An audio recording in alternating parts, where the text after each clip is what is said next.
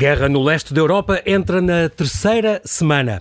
A Rússia aperta a Ucrânia e o mundo sufoca a Rússia com mais de 5.500 sanções, o número maior até hoje aplicado a qualquer país. Em 15 dias de guerra, são já 2 milhões e meio de refugiados a fugir da Ucrânia. Centenas de escolas e prédios em zonas residenciais destruídos, 34 hospitais. Hoje mesmo, em Mariupol, a lamentar o ataque e destruição de um hospital pediátrico e maternidade. Para tomar o pulso possível ao avanço bélico desta invasão da Ucrânia por parte da Rússia, convidei Carlos Branco, Major-General do Exército Português, com uma vasta experiência em assuntos político-militares e relações internacionais, em 40 anos de carreira no ativo, passou pela NATO, pela ONU e pela Eurofor, lidou com conflitos como o dos Balcãs, o Afeganistão e o Médio Oriente. Olá, Sr. Major-General, muito obrigado por ter aceitado este meu convite. Bem-vindo ao Observador. Muito boa noite, muito obrigado por este convite. É um prazer estar aqui consigo. Tenho que dizer que uh, um dos sítios onde trabalhou, por exemplo, foi na Eurofor, que era uma da European Rapid Operational Force, que ainda existe ou não? Uma força. Não, já não existe. Que foi, foi já desativada, que incluía estes quatro Estados, a Itália, a França, Portugal e Espanha.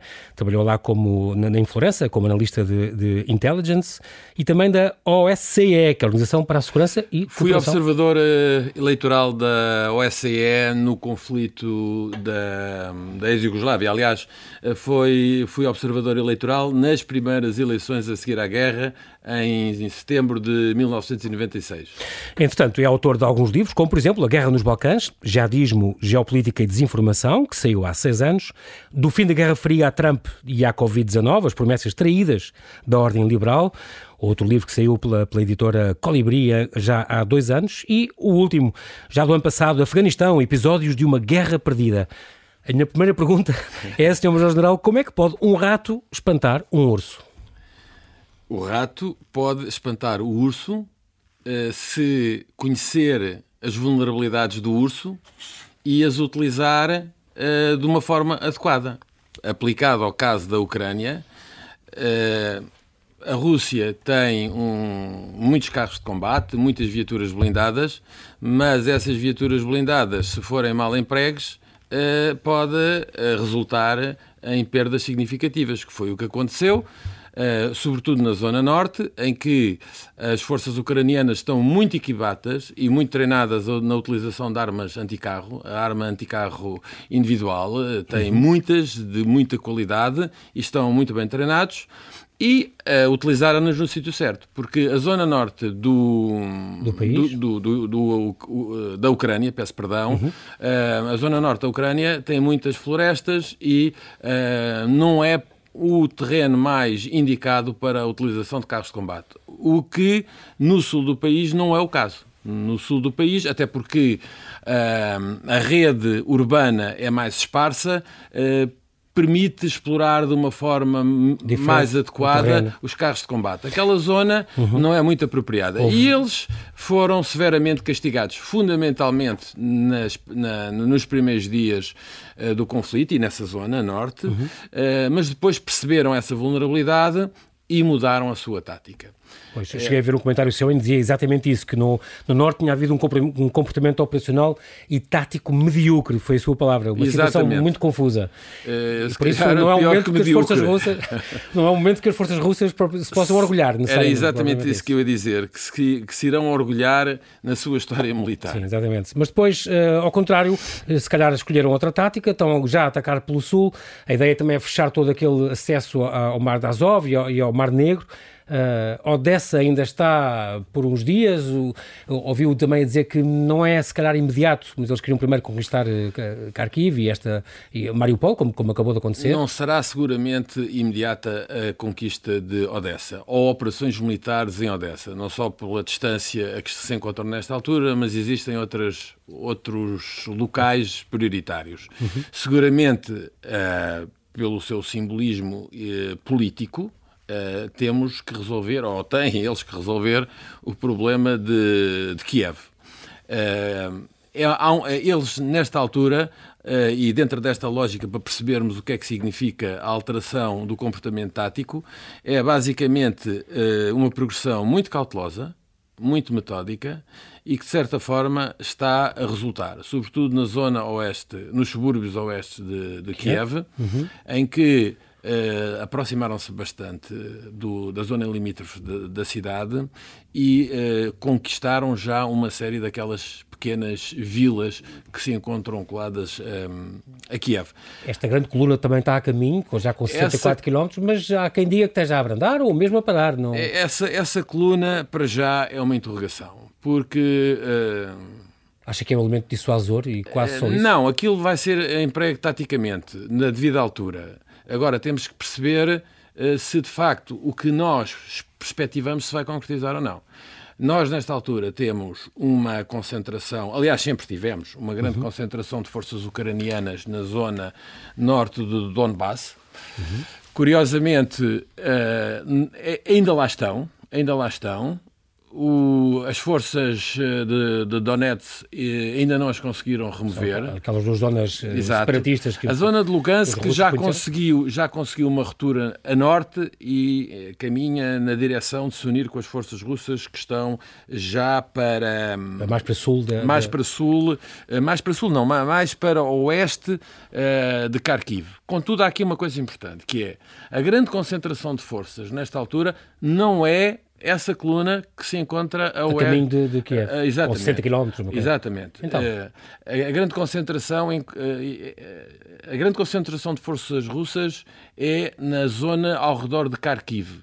Tem cerca de 20 a 20, 20 23, segundo as informações que uhum. eu consegui obter, de batalhões, grupos táticos. Ora bem, o que é que nós podemos perceber daqui? Até agora não houve verdadeiramente batalhas O que nós tivemos foram escaramuças. Uhum. E, é uma questão de escala, não é? É uma questão de escala e é uma questão de intensidade. Uhum. Uh, isso, de certa forma, explica a lentidão da progressão russa. Uh, eu disse aqui há uns uh, fiz aqui uma afirmação há uns tempos que foi muito contestada, mas eu reitero o que disse. Uhum. a Rússia está a procurar, vamos por uma questão de facilidade, dizer conquistar a Ucrânia. Sim uh, mantendo-a o mais intacta possível. Mantendo o mais intacta possível. As pessoas dirão, não parece, com, aquele, com as cidades que têm destruído. E... Certo, mas isso, isso, isso, isso, é uma questão extremamente interessante que poderemos. É, coisa, é um dano colateral, se calhar? Uh, sim, mas não, podemos a, a, averiguar uhum. e falar sobre essa questão já de seguida. Uhum. Uh, eu gostaria só de complementar este raciocínio da, da, batalha. Da batalha. Sim. Ora bem, estas forças, estas forças que se encontram esta grande concentração de forças, que por acaso não tem sido devidamente uh, identificada na comunicação social, uhum. que não é a de Kiev, mas que não é, é aquela coluna grande que fala. Há o risco dessa coluna uh, se deslocar para sul e fazer um grande combate às brigadas das, da, do exército ucraniano que se encontram nessa zona norte do Donbass. Uh, quando começou este, esta guerra, andava à volta de 12 brigadas, não sei nesta altura exatamente a localização delas, se reforçadas seguramente não, não foram, mas eventualmente deslocaram-se para outro sítio uhum. para fazer reforço eh, de, de, de forças. Onde era mais preciso. Exata, exatamente. Uhum. Mas eu, relativamente ao, ao efetivo e à composição dessa força, nesta altura não tenho informação precisa. Mas ainda a sua questão que me parece crucial esse debate. O que é que está a acontecer? Uh, repare, uh, temos que ter muito cuidado com, com a, por uma questão de, de rigor uhum. e não enganar as pessoas. Uhum. Uh, esta classificação. Tá? Estamos a destruir, estão destruídas. Repare, Kiev não é Dresden, nem é Grozny. Portanto, temos que ver que há uma separação entre uma coisa e outra. É? Uhum tem Chamar havido... as coisas pelos nomes. Exatamente. E repare, isto não é estar a fazer... Não é estar a fazer a defesa de uma ou de outra parte. É uma questão de honestidade intelectual. E, e constatar o que E dizer às pessoas o que é que está a fazer. Porque, quer dizer, eh, pense que ninguém ganha se nós começarmos num processo de demonização e a lançar mais neblina para aquela Sim. que já existe, não é? Que neblina claro, não claro. nos falta. Exatamente. exatamente. Uh, mas... Portanto, não é bem uma conquista, estava a dizer isso. Sim, mas uh, de, deixa-me terminar este raciocínio relativamente à questão... Da batalha. Pronto. É que nós, uh, no caso, o Kiev é, é, é um bom exemplo, uhum. porque uh, nós não podemos comparar Kiev com Mariupol. São coisas distintas. Uh, para além do significado político e simbólico, uh, Mariupol é onde se encontram as forças do batalhão Azov. Uhum. Pronto. Ou do regimento Azov.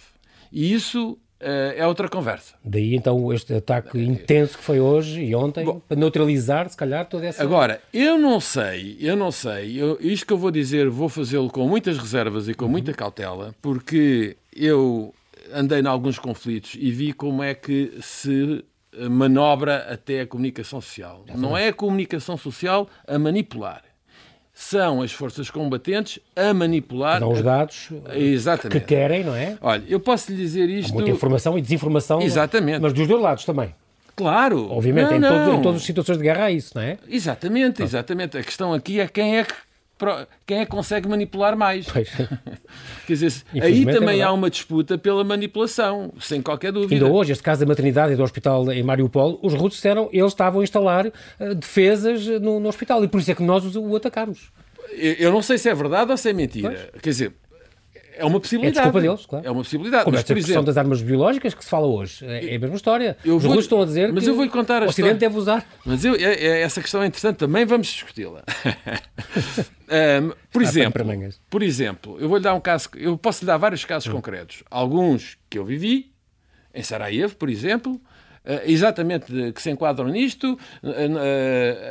As forças, uma, um determinado tipo de forças, coloca um morteiro em cima de uma viatura junto a uma escola, dispara três ou quatro granadas, eh, mete uma, um cobertor por cima do morteiro e vai-se embora. E depois a seguir vem a resposta e depois é explorado. Bem, claro. Portanto, eu não estou a dizer que isto acontece sempre. O que eu estou a dizer é que isto acontece com alguma frequência, Sim. mais daquela que era desejada. Sim. Neste caso concreto, uh, temos que perceber uma coisa. Uma, a guerra é, é, uma, é, uma, coisa horrível. É uma coisa horrível. Eu sei que isto é uma trivialidade, mas uh, há coisas que nos escapam. Eu vou-lhe dar um caso concreto. Por exemplo, neste combate que se trava à volta de Kiev, as forças uh, ucranianas utilizam o teto das casas para uh, fazer luta anticarro. E eu percebo porquê, do ponto de vista tático, percebo porquê. Porque. O teto das casas é as coberturas, é, é, é os terraços. Os, nos terraços das casas. Sim. Exatamente. Obrigado por essa clarificação, porque essa é extremamente importante. Um, repare, disparar uh, armas anticarro uh, com um combatente em pé, uh, em princípio, vai a, a munição irá acertar no alvo no sítio onde o, a viatura tem maior proteção. Se estiver numa zona elevada, uh, na parte superior, uh, sobretudo na parte superior da torre, é onde a viatura é mais vulnerável. Portanto, do ponto de vista tático, faz sentido estar... Instalar essas, Exatamente. essas, defesas no Exato. topo dos edifícios. Ora bem, quando instala essa defesa no topo do edifício, esse edifício transforma-se num alvo. No alvo, claro. Alvo Fica militar. vulnerável, obviamente. Eu não estou a fazer defesa de ninguém. Eu, Sim, estou, mas... eu estou a explicar. É que isso, porque isso acontece. Pois, é porque uh, ver a guerra da, na televisão. Não pode ser só o preto e branco. É? Exatamente. É? Há matizes. Há muitas matizes.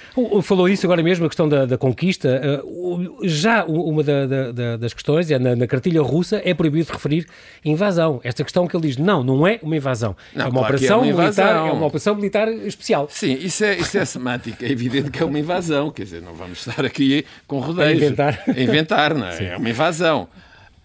O que está em causa agora, e que ainda não é claro, é exatamente o que é que o Putin pretende. Porque, se reparar, o, a colocação de tropas está fundamentalmente na zona leste do país, que é a zona mais próxima da Rússia, uhum. a leste do rio Dnieper, que no fundo divide o país, uhum. é, mais vamos chamar de uma forma vertical, norte-sul, não é bem norte-sul, mas pronto. Sim. Mas esta divisão é importante referir que não é só uma. O rio não só separa terrenos, mas separa também culturas línguas, tradições, porque... São mais russófonos do lado exato, encostado à Rússia. Exato, exato. Uh, há aqui também um debate interessante, é evidente não vamos ter aqui, mas eu posso uhum. dar a, a, pista, que é quando se fala do povo ucraniano. É que, na verdade, pois, há, há, há várias nações que coabitam naquela área. Exatamente. E, portanto, isso também tem muito a ver com o problema que temos Na Rússia, agora. então, são 160, quer dizer, Sim. línguas e povos. E, exato, é exato. Mas repare, Faz parte. repare a, a minoria húngara é, é também muito significativa. Aliás, o presidente Vítor Orbán já manifestou em várias ocasiões uh, o seu descontentamento relativamente à forma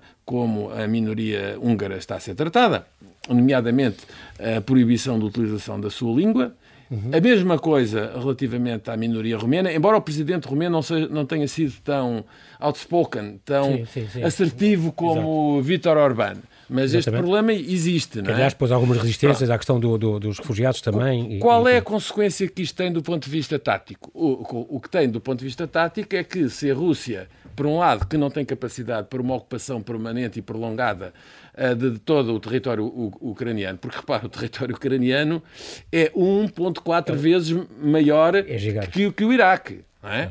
E o Iraque, para ser conquistado, demorou. da França e Alemanha juntas, estão Sim, é, é uma coisa. Exato. E para além disso, são 40 milhões de habitantes. É? Exatamente. Portanto, só um louco.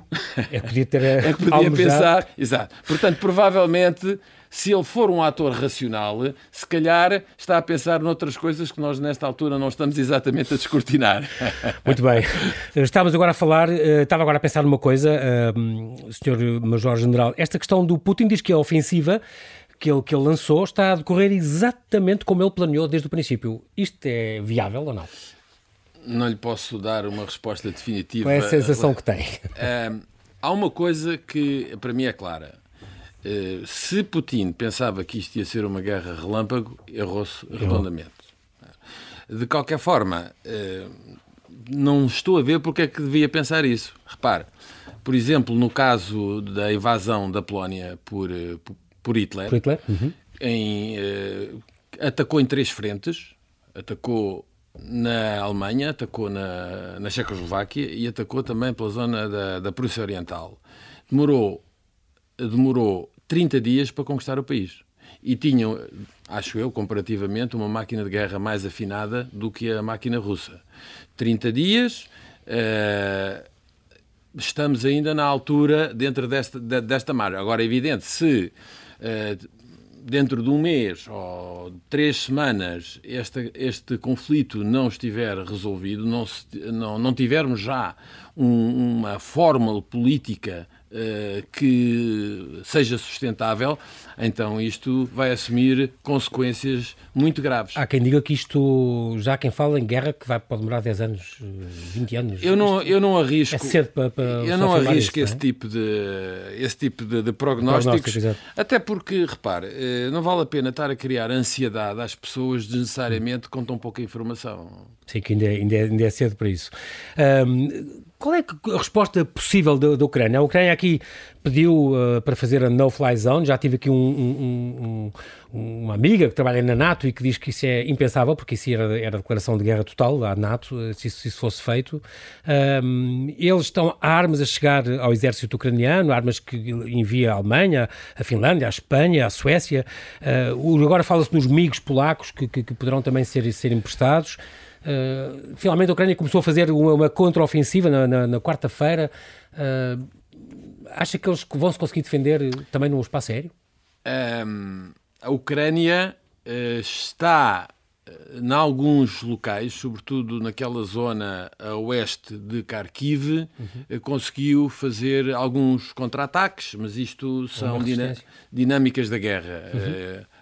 Avanços, recuos, mas são fundamentalmente em, uh, no, no, domínio tático. Digamos que não há, nesta altura, uh, uma ofensiva a nível operacional por parte Sim. da Ucrânia. Essa, essa ofensiva, em princípio, é russa, eu digo em princípio porque as forças russas ultimamente não têm progredido muito no, no terreno, uhum. eu diria que têm que reganhar a ofensiva tática.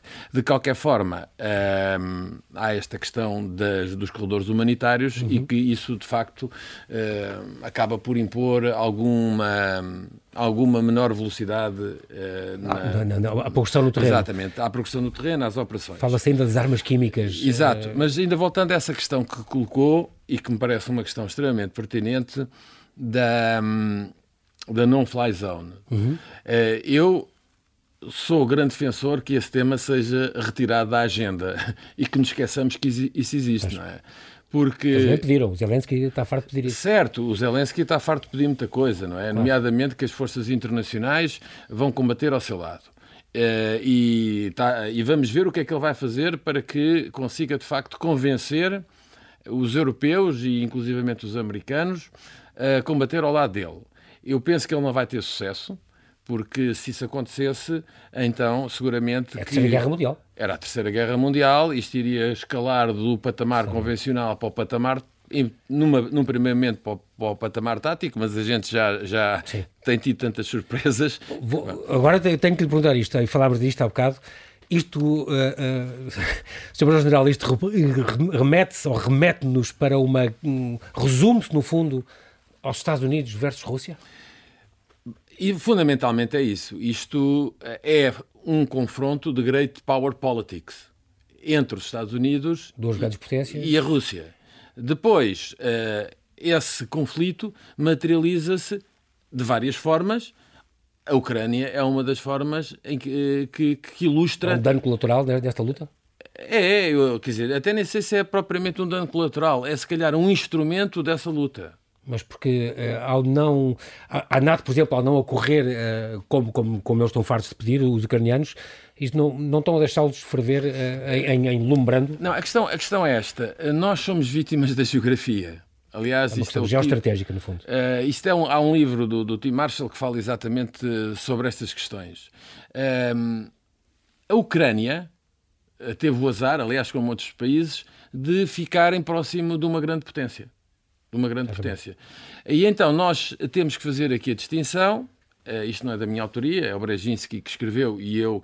Uh, foi, foi, foi eu o autor de, destes dois conceitos, dos atores estratégicos e dos uh, pivôs geopolíticos. Uhum. quando um pivô geopolítico Uh, quando não, os pivôs geopolíticos normalmente são adjacentes aos atores uh, estratégicos. E, portanto, o que significa que, apesar de não serem países com grandes recursos económicos, ou, ou, ou grandes, grandes recursos minerais, etc., uhum. a sua importância deriva exatamente dessa vizinhança. Essa posição. Exatamente. E, ao uh, serem controlados por uma potência hostil, ao ator estratégico que, com quem ele tem vizinhança, uh, cria uma situação de grande desconforto para, para, para essa grande potência e uh, existem condições objetivas para que, se não houver uma moderação dos apetites das grandes potências, que depois. Seja esse, tomado. Exatamente, e que deflagrem violência. É eu, eu, eu penso que esta questão da, da guerra na, na Ucrânia para lá das exaltações que cada pessoa tenha e da incomodidade com o que está a acontecer e com o sofrimento das, das pessoas, aliás, as vítimas inocentes que uh, nos entram pela casa adentro uh, e que de facto são coisas que mexem connosco e nos incomodam, mas uh, é também muito importante que consigamos ter algum distanciamento, consigamos ver estas coisas de helicóptero e perceber o que é que está na raiz. Porquê é que este exercício é importante? É porque se nós não fizermos este exercício intelectual, e este exercício tem que ser feito uh, com muita neutralidade, uma, uh, uh, este exercício vai-nos permitir refletir sobre possíveis soluções. Repare, não está aqui em causa atribuir a culpa A ou B, porque isso, para encontrar uma solução, isso não tem grande utilidade. Nós temos é que ser racionais e procurar perceber qual é a solução política que nos vai fazer acabar com este drama uhum. e que, de facto, possa servir os interesses das partes envolvidas. Mas, uh, Sr. General, neste caso, uh, o Putin é, é, um, é um, um, autocrata que nunca na vida vai, vai, dar, vai dar como vencido, como parte fraca. Quer dizer, a sensação que fica nas pessoas é um bocadinho que se eu não vou ter a Ucrânia, ninguém vai ter. E, portanto, uh, este ataque a centrais nucleares, este tipo de coisas, não... não... Uh, Como é que ele um dia podia pedir desculpa e ser julgado? Está agora a ser investigado se estes ataques às maternidades e, e aos hospitais não são crimes de guerra, não, não, não vai ser acusado de genocídio para responder perante isso. Como é que se baixa um homem destes? Deixe-me dizer-lhe uma coisa.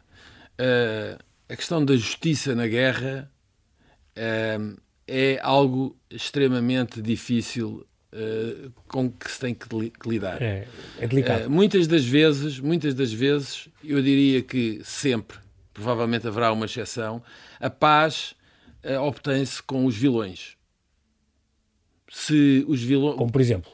Os, olhe, por exemplo, na, na Iugoslávia, para ter a paz, teve que ter a assinatura dos Milosevic e dos Karadzic e dessa rapaziada toda. Mas podemos, posso lhe dar muito mais, muito mais sim, exemplos. Sim, sim. Não consegue fazer a paz, tem que fazer a paz com os indivíduos que fizeram a guerra. E isto foi sempre assim. E nós temos que perceber que isto é algo que nos transcende e que temos que procurar perceber, até porque há aqui muita experiência empírica e há muito estudo feito sobre esta questão, como terminar as guerras. Portanto, esta uh, não tem que ser necessariamente diferente das outras. Uhum. Aliás, uh, o que se está a verificar agora, em termos das negociações, é uma coisa muito interessante, porque não estão ainda reunidas condições uhum. para existir uma solução política para as partes uh, hoje, acordarem... Hoje o Putin já disse que eventualmente podem vir a ter conversações com o próprio Presidente. Sim, mas isso... E já há muitos mediadores que avançaram para, Bom, para mediadores... Israel, a Turquia, a China... Houve uma alteração qualitativa nesta... A Turquia é um, é um caso curioso, porque tem, não é? Porque tem, tem... Mas eu, eu, posso, eu posso elaborar sobre isso também porque pertence à NATO, porque, porque é aliado da, Ucrânia já estrategicamente, muito importante, os, mas também tem relações militares com a Rússia. A, a Turquia é, tem relações com todos e também é inimigo de todos ao mesmo tempo. O Erdogan, exatamente. É uma pessoa é muito flexível. Mas voltando aqui a esta, esta questão, um... Portanto, encontrar uma solução política, estava a dizer, mesmo com, com os vilões da, da, questão, não é? Não, tem que ser que com é os vilões, tem que ser com os vilões. Porque... é quem tem o poder na mão no momento. exatamente, exatamente. Uh, e não vale a pena estarmos uh, inventar. a inventar a roda, porque já foi inventada há uns tempos, não é? Uh, mas voltando aqui a esta questão que, que, que é importante para percebermos a alteração qualitativa que se verificou hoje. e isto é uma coisa que é muito confundida e que convém ser esclarecida. Uhum. Uma coisa são negociações, outra coisa são mediações. E qual é a diferença entre uma coisa e outra? As negociações são é um processo diádico entre duas pessoas. Uhum. Eu negocio consigo. A mediação então, é um processo. Um terceiro partido. Tem que vir, exatamente. Ora bem, e temos que perceber a diferença entre uma e outra. Em, em que medida? Eu faço negociação e a possibilidade de negociação aumenta significativamente quando os nossos conflitos de interesse são relativamente fáceis de solucionar. Ok? Agora, quando eles têm uma dimensão que nos transcende, nós seguramente não vamos ser capazes, de, os si dois, próprios, precisamos de uma ajuda externa. Exatamente. Pronto. É o que está a acontecer. é o caso. Sim, Exatamente. É. Portanto, avançarmos para a mediação, uh, do meu ponto de vista, foi uma evolução extremamente importante.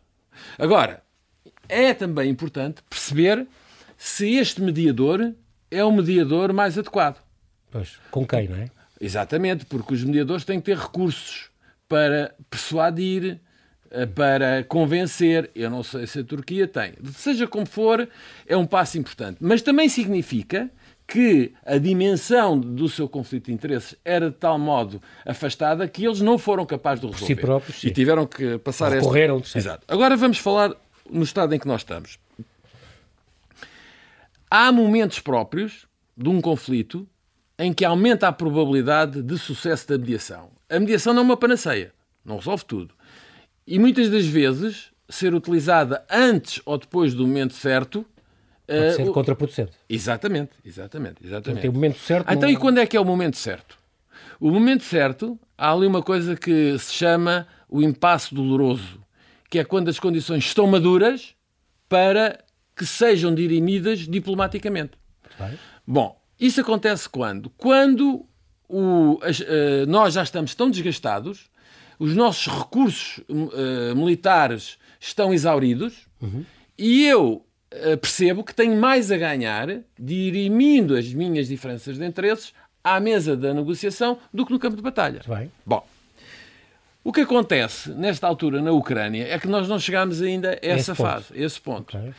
E depois isto é muito mais complexo. Uma vez disse que, se não me engano, que era com Kharkiv e Mariupol tomadas, então sim, Poderá, haveria haver, era uma, seria uma altura adequada para haver esta esta uh, Eu, eu digo que, que nos aproximamos uh, desse momento, desse mas momento. ainda não. Exato, porque repare, estas coisas não são deterministas, não é? Nós podemos Sim. fazer aproximações. Não, e no uma fundo, receita certa. Exatamente. Claro. E o que nós estamos a fazer é esse exercício, não é? Claro, Procurar claro, perceber. Uh, o que é que, o, em que fase é que nós estamos nesta altura? Nesta altura uh, temos, uh, da parte ucraniana, por exemplo, um discurso com alguma ambiguidade, porque repare, podemos confrontar o, o discurso do presidente Zelensky, Zelensky, com, por exemplo, o discurso do, do, do ministro, ministro dos Estrangeiros, estrangeiros Kuleba, não é? Dmitry Kuleba, que não é exatamente a mesma coisa. O presidente, o presidente Zelensky parecia já estar mais derrotado porque falava uh, na possibilidade de aceitar a neutralidade estratégica, a não entrada na NATO, na NATO. mas uhum. esse discurso contrasta com aquilo que com ouvimos do seu, do seu ministro, que é muito mais uh, confiante, Sim, como não se só na televisão. Sim. Exatamente, não só na mímica, mas nas palavras. Sim, sim, sim. Exato, não é? Engraçado reparar nisso. É... Notar isso que é importante. O que é que está a dizer, o que é que o corpo está a dizer, não é? Exatamente, exatamente. E depois temos aqui outra questão, que é uh, estas conversações uh, têm que ser para obtermos o tal uh, consenso político. Mas a parte ucraniana não ia para lá para discutir isso.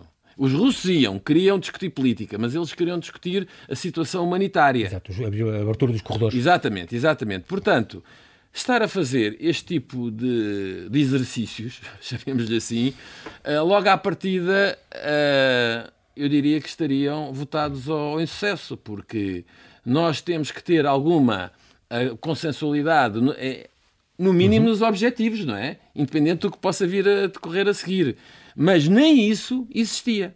Portanto, eh, não era muito difícil de adivinhar que o resultado é este que nós conhecemos não é? hoje. A Ucrânia chegou a avisar a NATO: se nós cairmos, vocês são os, próximos. Uh, eu, a NATO deveria ter entrado antes? Eu, eu acho que é muito bom que a NATO não entre e que não, porque seria generalizar o conflito. Certo? Isso, isso nós temos que ser Os muito várias vezes avisaram isso. Eh, não, isso, isso. Mas os russos têm lá, dizem que dois terços do seu exército está ocupado com esta guerra, com estas ofensivas, uh, Sr. Major-General. Uh, mas a imagem que está a passar, e isto é importante, não é no terreno, a imagem que está a passar é que realmente estão a exaurir muito os seus recursos, as coisas não correm bem. Hoje vimos uma. Fartou-se de passar umas imagens de uma coluna que foi atacada, uma coluna. Pois, eu também não sei quando é que essas colunas foram atacadas e, e qual é a data. Onde, mas, mas, mas, a ideia, a ideia que eles estão bastante exauridos, tiveram bastantes baixas, isso uh, penso que é consensual, mesmo entre eles. Aliás, há um desenvolvimento, uh, e isso já foi assumido pelo, pelo porta-voz, uh, acho que é, não sei se é do Ministro da Defesa, se é do. Russo? Russo, uhum. sim, ou do, do chefe de Estado-Maior-General, que, que, contraria, que contraria uhum. as palavras do Presidente Putin quando o presidente Putin fez uma declaração em que não existia conscritos na Ucrânia, quando não é verdade. E o seu, o seu, porta, porta-voz, não. Conscritos porta quer dizer. Uh, serviço militar obrigatório. Ok. Não, não profissionais, porque Sim. as Forças Armadas russas têm um sistema misto. É? uh, E isto a ter acontecido uh, não é bom. Está a desmentir, no fundo. Não é bom. Sim. Não é bom porque eh, pronto, ok, há uma franqueza e tal, mas não é bom até mesmo internamente, porque Sim. ele vendeu uma imagem e isso que está a dizer não está a comprovar. Isso é uma coisa muito. Uhum. Uh, é uma vulnerabilidade muito grande. Mas, mas voltando à sua questão, que eu não gosto de fugir às perguntas Diga. que me fazem, uh, eu não sei exatamente nesta altura, não lhe posso dizer qual é a percentagem das forças russas que se encontram na zona do, do, do conflito, da, do uhum. conflito ou que estão envolvidas, direto ou indiretamente o que, seja que número for, seja que número for, isso cria grandes vulnerabilidades uh, no dispositivo russo noutras, no, noutras áreas. Uhum. Ok? Bom, uh, eu acho que a NATO não deveria aproveitar esta vulnerabilidade e não vai aproveitar, porque as pessoas que estão em Bruxelas têm bom senso. Não, são mais inteligentes que isso. Exatamente, são pessoas com, com bom senso. Sim. E, aliás, felizmente, E NATO, ontem também na conferência de imprensa. A, NATO funciona por um regime de consenso e, e era melhor que tivéssemos é, 30 pessoas 30 países, que, nenhum dele, que houvesse está a ver, um que não claro. tivesse bom senso. Uh, e isso acho que deve ser, uh, essa, esse medo, essa preocupação, acho que deve ser uh, esbatida porque não, não faz sentido. Acha que esta situação está um bocadinho a ser decalcada do que aconteceu em 2014, por exemplo? Não, não, não, não, não.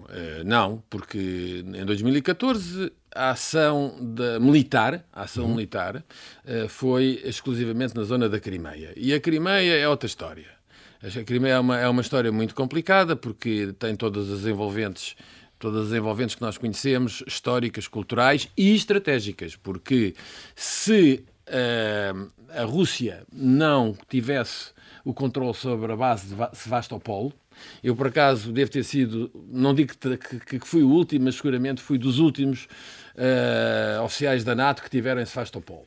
E, e, e, é óbvio, quer dizer, a Rússia nunca na vida iria abrir mão da, da base de Sevastopol. Há aqui coisas que nós temos que perceber. Uh, repare, quando falamos de questões existenciais, a gente vai até ao fim do, do tacho, rapa tudo.